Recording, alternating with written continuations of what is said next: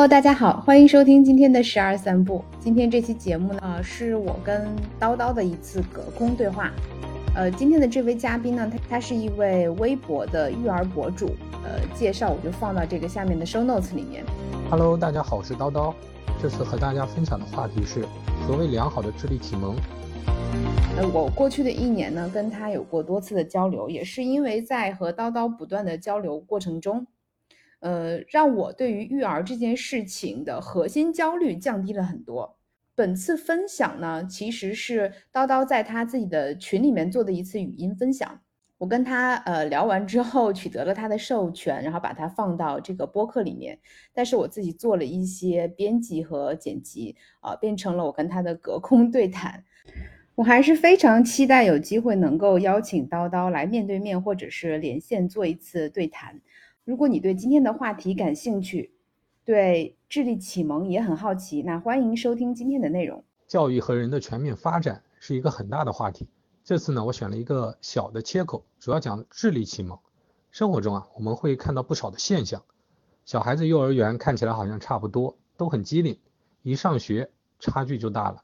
有的脑子转得快，学东西一点就通，越学越有劲；有的学习不开窍，甚至讨厌学习。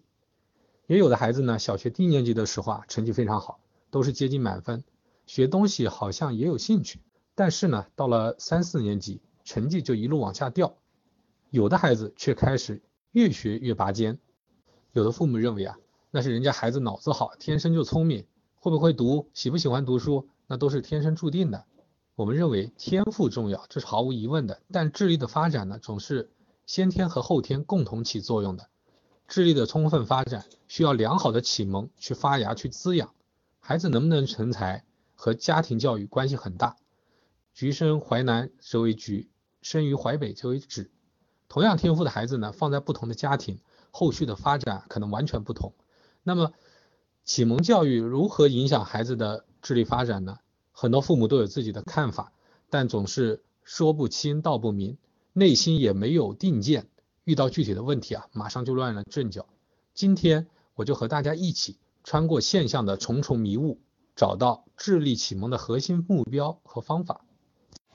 智力启蒙的目标是什么呢？大家有没有认真的想过这个问题？有父母说，这还不简单吗？智力启蒙就是多学知识呗。别的小孩古诗可以背五十首，我家小孩可以背一百首，那就是启蒙好。别的小孩还在掰手指头数数。我家孩子已经可以把十以内的加减倒背如流，那就是好嘛。老一辈的人啊，很多都是这种观点。大家也会发现，农村幼儿园比城市的一些省级优质园更喜欢背诵和做题，因为农村父母买账啊。其实呢，最近几十年来，教育专家发现了很多证据，也达成了共识，那就是过早的把小学的教学方式、教学内容引入到幼儿园是弊大于利的。其实啊，把三岁到五岁孩子的知识量推上去并不难。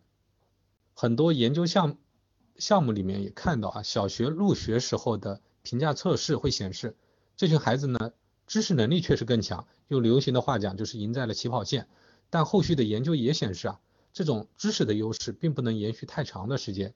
一些孩子成绩持续往下掉，甚至成为学习困难的学生。这种幼儿园小学化的教学方法会。阻碍孩子思维能力的发展。当然，本群父母水平普遍很高，不会两个眼睛直接就盯着小学课本里面的那些东西，而是扩展到生活的方方面面，衣食住行、鸟兽花草、日月云雨、待人接物等等。这当然是一个进步，但还不够，因为这仅仅停留在智力启蒙的第一个目标——知识。是的，停留在这个层面也是我当时的理解，并且我发现这个层面让我陷入到一种没有办法停止下来的焦虑当中，因为知识它是无限的，就是你永远不可能学到或者学光所有的知识。在这种大家都在赶超的情况下，好像我不做又没有办法啊，这是一个当时困扰我比较严重的一个问题。其实不只是孩子，就对于成年人来说，呃。面对各种各样的课程或者是知识付费的产品，我们再去选择的时候，也是会进入到一种焦虑和囤积的状态。但是，我当时经常困惑的是，为什么要去这么做？有没有什么事情是我学了之后，它可以不断的积累和成长的？就开始从这个知识囤积的视角，向这个复利的视角去转变。那育儿和自己的成长其实都是道理相通的。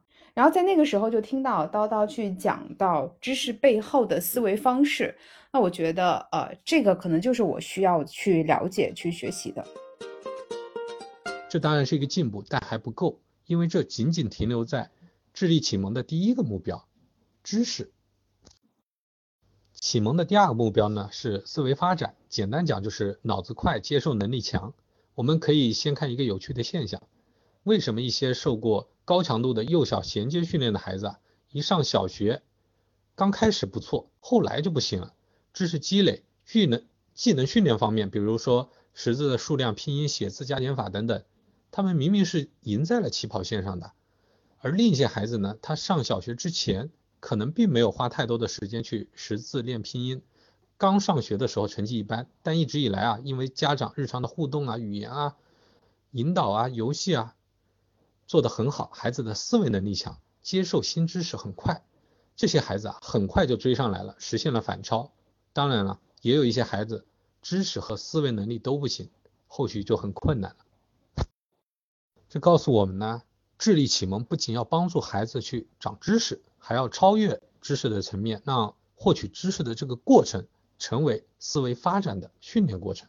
很多父母会把孩子的一些爱好看成是浪费时间，比如说喜欢虫子啊，喜欢武器啊，认为与其这样，还不如多学学拼音啊，练练字啊，做做加减法题啊。事实恰恰相反，孩子做自己感兴趣的事情更容易训练出思维能力。智力启蒙达到知识和思维这两个目标就够了吗？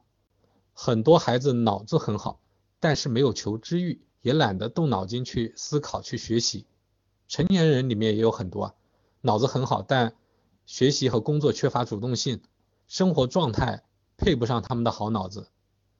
我们身边一定也看到很多这种一事无成的聪明人吧？这就讲到了智力启蒙的第三个目标，那就是发展好奇心、求知的主动性，爱琢磨问题，喜欢研究。倒腾事情，并且乐此不疲。我们可以用动机或者叫智力意向这些词来归纳。学习虽然很辛苦，但也有好玩的一面。课上完了，作业做完了，就会有成就感。孩子呢，自己也会思考拓展一些东西，比教科书和作业要求的要更多一些。自己去琢磨出一些知识的联系，思维上啊养成了爱思考的习惯。这样的人生活中也不少。比如说，职场中有的人，嗯，用 Excel 表格倒腾几次，马上就变成专家了。他们会去琢磨高效的方法，而有些人呢，不愿意研究，总是用笨方法去完成任务，浪费了很多时间。有一类孩子啊，是特别可惜的，他们家庭条件不错，父母也重视教育，但是孩子呢，对自己的事情没有发言权，所有的事情都是父母安排好的。上什么培训班啊？去哪个学校啊？去哪个班呐？考什么大学？报什么专业？哪个工作好？哪个相亲对象好？都安排的明明白白。父母的安排取代了孩子的自我管理。孩子大了以后呢，当生活里充满了开放性的自选问题，就会变得手足无措，懒惰、自卑、精神痛苦就会随之出现。这种孩子啊，表面上看起来很优秀，但是这种优秀背后呢，充满了懒惰和自我否定。真正优秀的孩子并不是这样的，他们有自主，有热爱，遇到问题会主动的想办法去解决。而这个表现的背后，其实是这个孩子内心稳定的高自尊。他遇到事情的话，会理智客观的去分析这个事情的原因。不会第一时间就陷入自我否定里面，而这种行为模式其实是会从他的儿时贯穿他的一生的。一旦形成习惯之后，想要再去改掉是非常困难的。这就是全部的目标了吗？继续深挖呀，我们会发现，动机、智力、意向、主动性和责任感这些品质的背后，藏着一个更深刻的目标，那就是孩子有自我教育、自我提高的。迫切需要学习任务、工作任务来了，能主动的、积极的去动脑筋，这还不够，更高的目标是没事找事，主动的去折腾。小孩子天生就有这种需要，而良好的智力启蒙啊，可以发展这种需要。对应到成年人身上呢，比如说最近进步慢，他会很苦恼；三天不读书，他会觉得自己蠢得像头猪，他会有罪恶感。混吃等死、安逸停滞的人生状态呢，他会想着主动去改变。这有点像《易经》里面讲的“天行健，君子以自强不息”。受过良好教育的人呢，会像日月星辰这些天体一样，日夜不息的运转。无论经历什么样的坎坷、什么样的人生困顿，他们都能始终保持生生不息的活力，一直都在思考、在学习、在积累、在进步。当然了。这些人也都是普通人，一样会有负面的情绪，一样会走很多的弯路，但是他们有自我教育的迫切需要，内心有不灭的火种。只要时机变化呢，这些火种就会星火燎原。这种自我教育的不灭火种，需要良好的智力启蒙去守护、去发展。学龄前的小孩子啊，记忆力通常都很不错，他们理解不了的东西也是可以强行。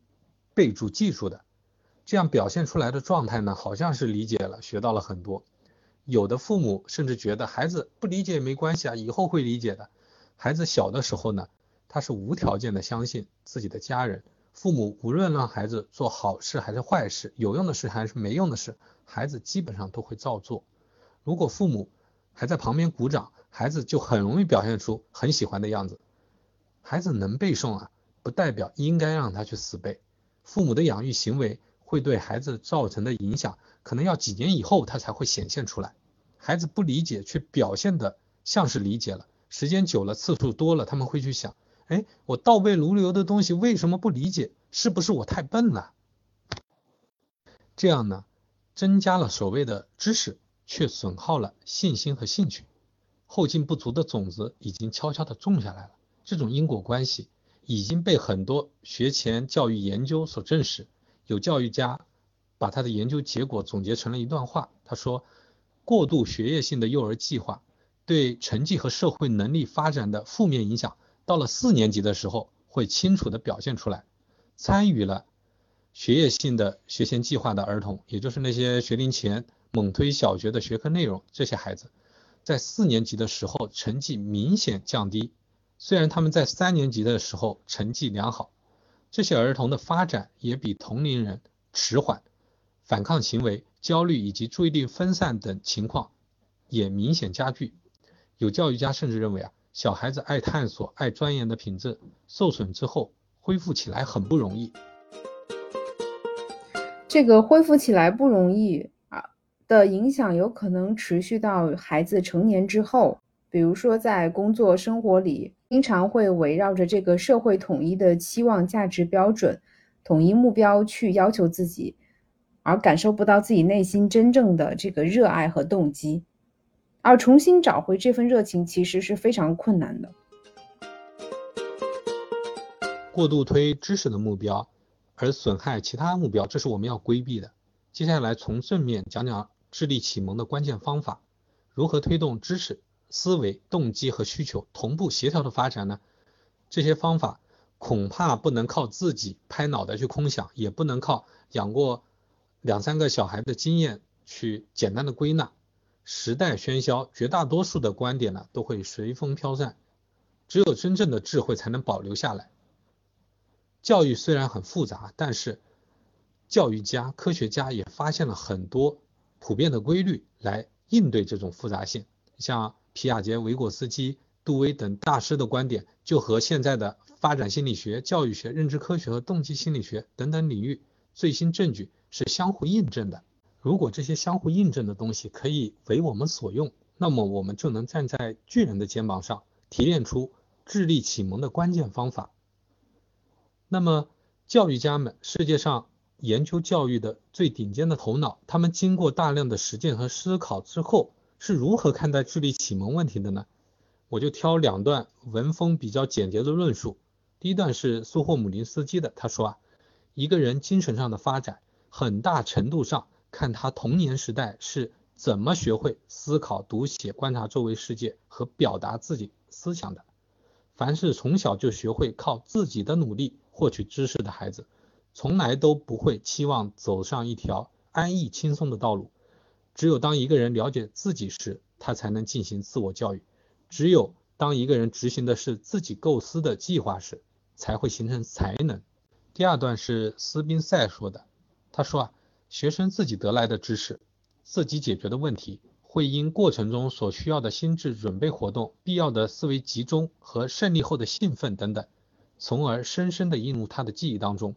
这比任何强制灌输进去的知识都要更鲜明、更生动、更持久。不仅如此啊，这还有助于培养他们面对困难的勇气和专注的习惯。两位教育大师的话里面呢，智力启蒙的目标和方法都隐约出现了，同时啊也比较模糊。下面我就直接讲我的结论。我认为好的智力启蒙方法普遍呈现出相同的模式。好方法呢，通常包含三个阶段：第一是付出努力克服困难；第二是取得成功和进步；第三是感到成功的欢乐。三个阶段我们一个一个来讲。第一个阶段叫遭遇困难，也就是必要的难度。遇到困难、遇到阻碍的时候，他的智力才会激活。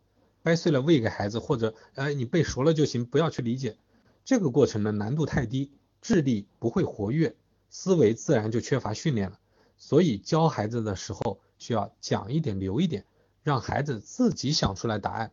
比较好的情况就是啊，他想出来的答案恰好就是你准备要教给他的知识。被困惑紧紧缠绕是智力和兴趣发展的开端。孩子苦苦的思索，调动心智的。资源去解决困难，这个过程啊会发展能力，滋养兴趣。好的教育为孩子指出困难，调整困难，而不是去解决困难。把困难还给孩子，就是把成长的机会还给孩子。遭遇困难对应于现代认知科学，就是必要难度理论和测试效应。这在我们的学习中呢有非常广泛的运用。付出努力得到知识，你就会记得更牢。很多高效的学习方法本质上都是这个原理。比如说，反复去读一段文字，并不会记得太牢。如果用填空题或者问答题的形式来考自己，则会印象深刻，因为大脑需要从记忆中提取已经学习过的知识。这个过程所遇到的困难，付出的努力比重读一遍要多得多。那我们继续去追问呢？小孩子遇到困难，动脑筋努力去思考的时候，他的小脑袋瓜里面到底发生了什么？这呢就引入了现代教育学里面的一个重要概念，叫自主建构。孩子自己思考的时候呢，脑子里原有的知识网络会激活，努力去建新的链接，就像是老的网络里面啊伸出了很多很多钩子，把新的知识勾住，这样呢。新知识才算融入老的网络，才算是理解了，才记得住、用得上。儿童教育大师皮亚杰就反复强调，让孩子主动学、自发学，就有自主建构这层原因。诺贝尔物理学奖得主费曼晚年回忆他的父亲时说道：“啊，父亲给出各种各样的实例，并加以讨论，这激励了我的一生，让我对所有的科学领域都饶有兴趣。这种教育方式。”并不难，它并不要求家长具有什么高深的学术背景，也不需要成为某个领域的专业人士，它只需要你能够把书本里枯枯燥的数字和概念与现实生活联系起来。费曼给的例子很简单，含义却很深。故事是这样的：一个小伙伴指着一个鸟问费曼：“这是什么鸟？”费曼说：“不知道。”小伙伴就说：“这是什么什么鸟？”葡萄牙语里面它叫什么？意大利语里面它叫什么？汉语叫什么？日语叫什么？他又加了一句：“看来你老爸什么也没教你嘛。”但是啊，事实恰恰相反。费曼的爸爸教过他。他说：“如果你只是知道这只鸟的名字，就算你会用全世界所有的语言去称呼它，你其实对这只鸟还是一无所知。现在让我们来好好。”看看这只鸟，费曼的爸爸教他去观察，去了解鸟的各种特征和习性，其实就是在动脑筋，把新的鸟和以前认识的鸟做一个对比，与老的知识建立起各种各样的链接，这样才算是真的了解这只鸟。有的孩子呢，掌握的知识体量巨大，比如说几百个国家的首都啊，几百个皇帝的名字啊，甚至会背三点一四一五九啊，这些知识啊都是孤岛，你只是知道了名字，并没有和实际生活的老经验链接在一起，长远看意义是很小的。如果是自己观察发现的，动脑筋想出来而得到的知识，天然就是链接在自己的知识网里面的。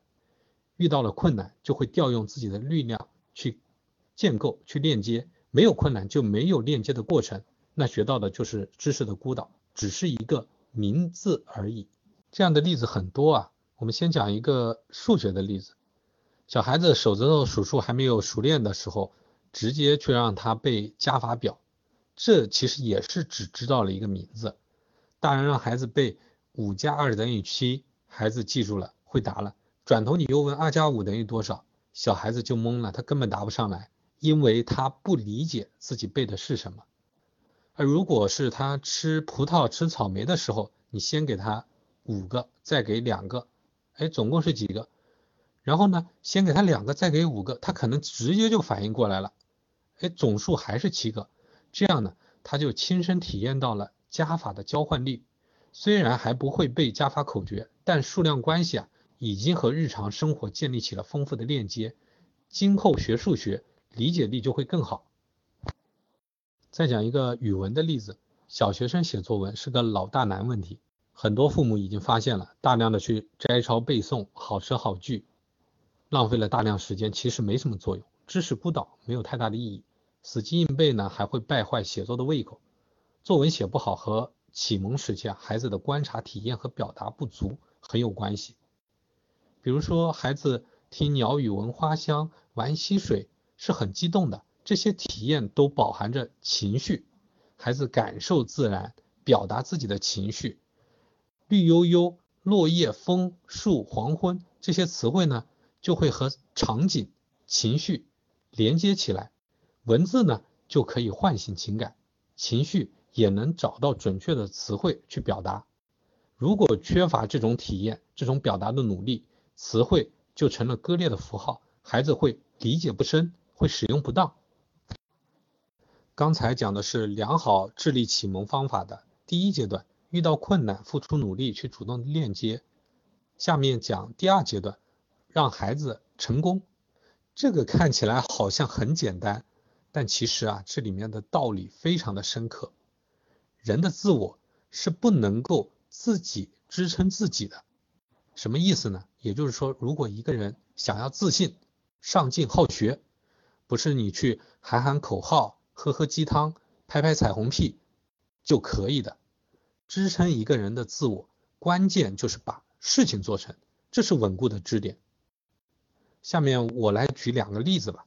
前两天群里发了一个视频啊，是魏书生老师帮助后进生，语文八分的学生呢，最后及格了，就是让学生从小的成功出发，不断成功，一次一次看到自己的力量，这样呢，才能真正的塑造一个人。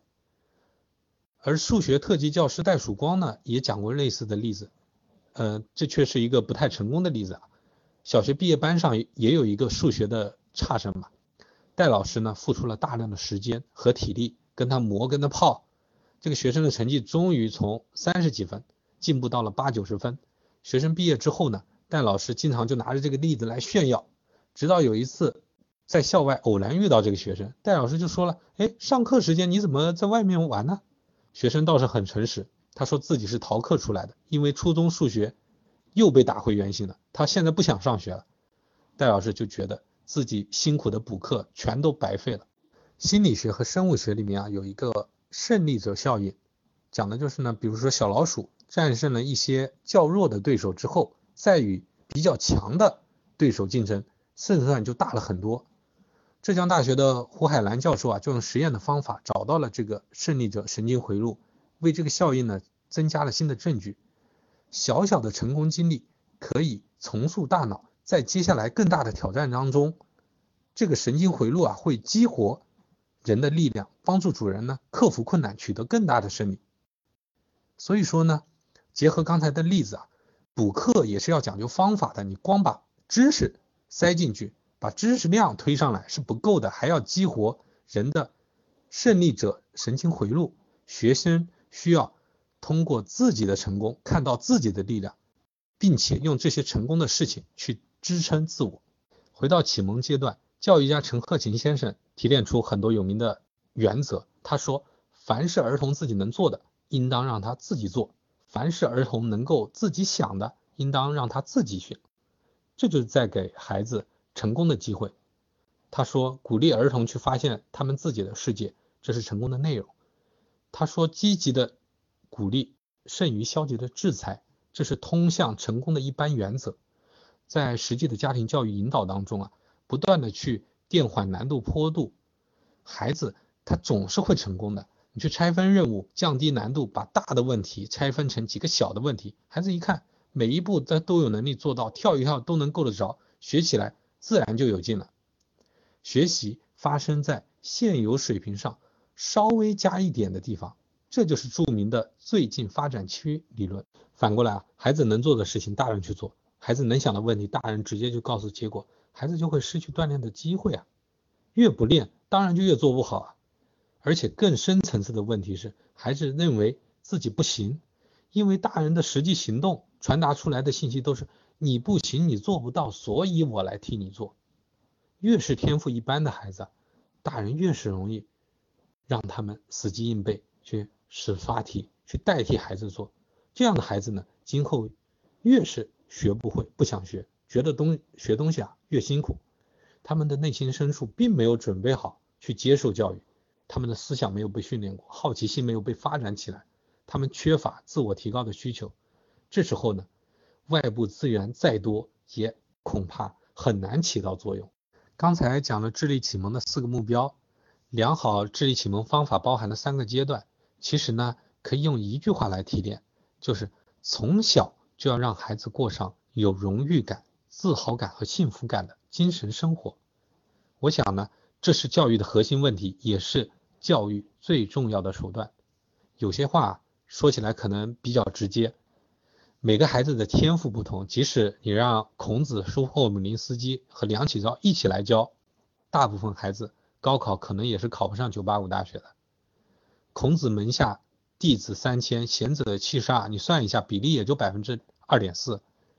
苏霍姆林斯基教了好几千的学生，也只出了几十个科研人员，多数呢都是工人和农民。梁启超九个孩子都成才了，但也不是每个人都是学霸，绝大多数孩子呢最后还是会成为普通人，从事普通的工作。而能够认识到这一点，并且接受。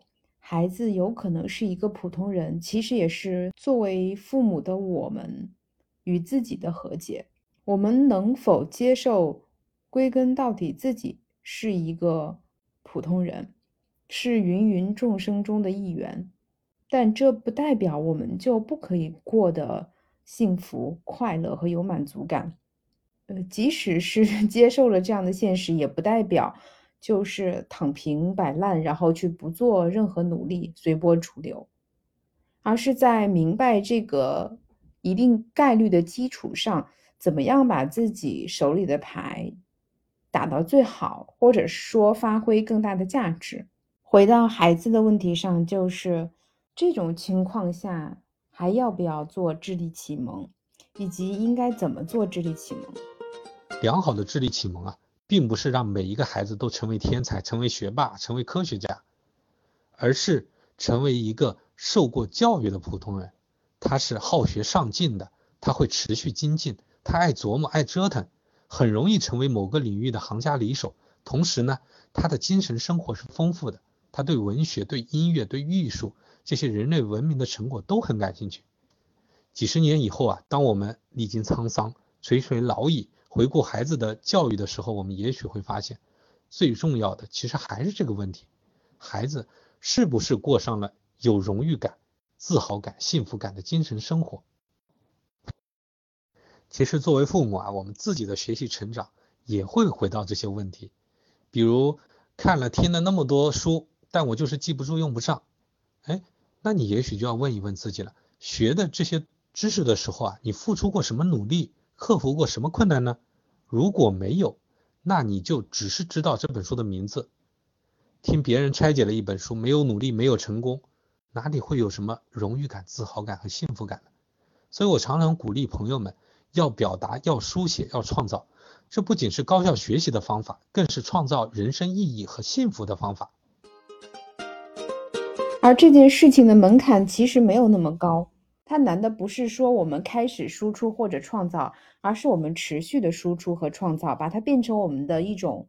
呃，生活习惯，甚至是思维方式，你可以记录每天发生的见闻，你可以写自己的微博公众号，你甚至可以像我一样，我们做一个播客来去跟身边的人进行链接。但只要开始，只要我们做下去，那我们就已经在成为创造者的路上越走越远了。好了，今天的分享就到这里，希望这次分享呢能给大家带来一点点启发。前路漫漫，我们一起努力。争取过上有荣誉感、自豪感和幸福感的精神生活。谢谢大家。我一直觉得，最好的育儿大概就是自己示范给孩子看，你希望他成为的样子。感谢大家今天的收听。如果你喜欢十二散步，欢迎你订阅、收藏和转发给需要的人。如果你喜欢叨叨，欢迎去微博上关注他。如果你对呃叨叨今天的分享，有哪些特别有共鸣的地方？欢迎在留言区，呃，带着时间轴来留言啊。那欢迎你的转发、评论和留言。我们下次再见。